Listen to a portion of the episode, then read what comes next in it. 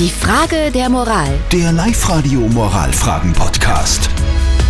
So, wir kümmern uns nach wie vor um die Frage vom Sebastian aus Wels, die er uns per WhatsApp geschickt hat. Er schreibt, dass er seit acht Jahren ein Dieselauto hat. Damals war das mit dem Diesel noch überhaupt kein Problem irgendwie. Jetzt wird sich darüber aufgeregt. Sein, Au- sein Auto, sagt er, läuft aber einwandfrei. Und jetzt ähm, kommt er eigentlich von selber gar nicht auf die Idee, das zu wechseln auf ein nachhaltigeres. Die Frage ist, ist jemand im Recht, der den Sebastian dafür kritisiert, dass er eben ein Dieselauto hat? Ihr habt uns eure Meinung als WhatsApp-Voice reingeschickt. Guten Morgen, da ist die Malis. Ich finde, jemand, der in Sebastian kritisiert, ist nicht im Recht, weil es wäre ja sogar nur größere Ressourcenverschwendung, wenn er das jetzt verschrotten würde, das Dieselauto. Beziehungsweise würde wer anderer, wenn es noch funktioniert, auch damit um und umfahren. Also, wenn er eh kein Geld hat für ein neues Auto, soll er das noch zusammenfahren, wie die Steffi mit ihren auch. Und dann das nächste sie dann äh, wohl überlegter kaufen und vielleicht ein nachhaltigeres kaufen.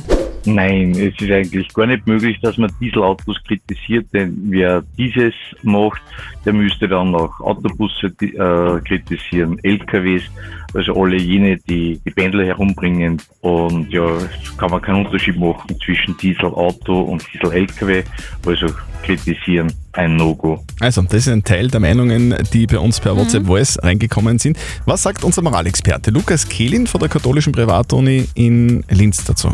Einerseits gilt das Recht der Kritik unumschränkt. Das heißt, man kann mit guten Gründen sehr viel kritisieren. In Ihrem Fall, dass Sie ein umweltschädliches Dieselauto fahren. Bei aller Berechtigung der Kritik ist immerhin die Verhältnismäßigkeit zu wahren und das Ziel nicht aus den Augen zu verlieren. Und das ist einerseits die Luftverschmutzung zu reduzieren und andererseits den ökologischen Fußabdruck so gering wie möglich zu halten. Und hier braucht es allgemein ein anderes Mobilitätsverhalten, bei dem das Auto nicht im Zentrum steht. Das ist vor allem eine politische Aufgabe, aber auch eine moralische. Also, wir fassen zusammen, diese Kritik ist nicht verhältnismäßig, es ist nicht eine Aufgabe, Sebastian, sondern die Aufgabe der Politik.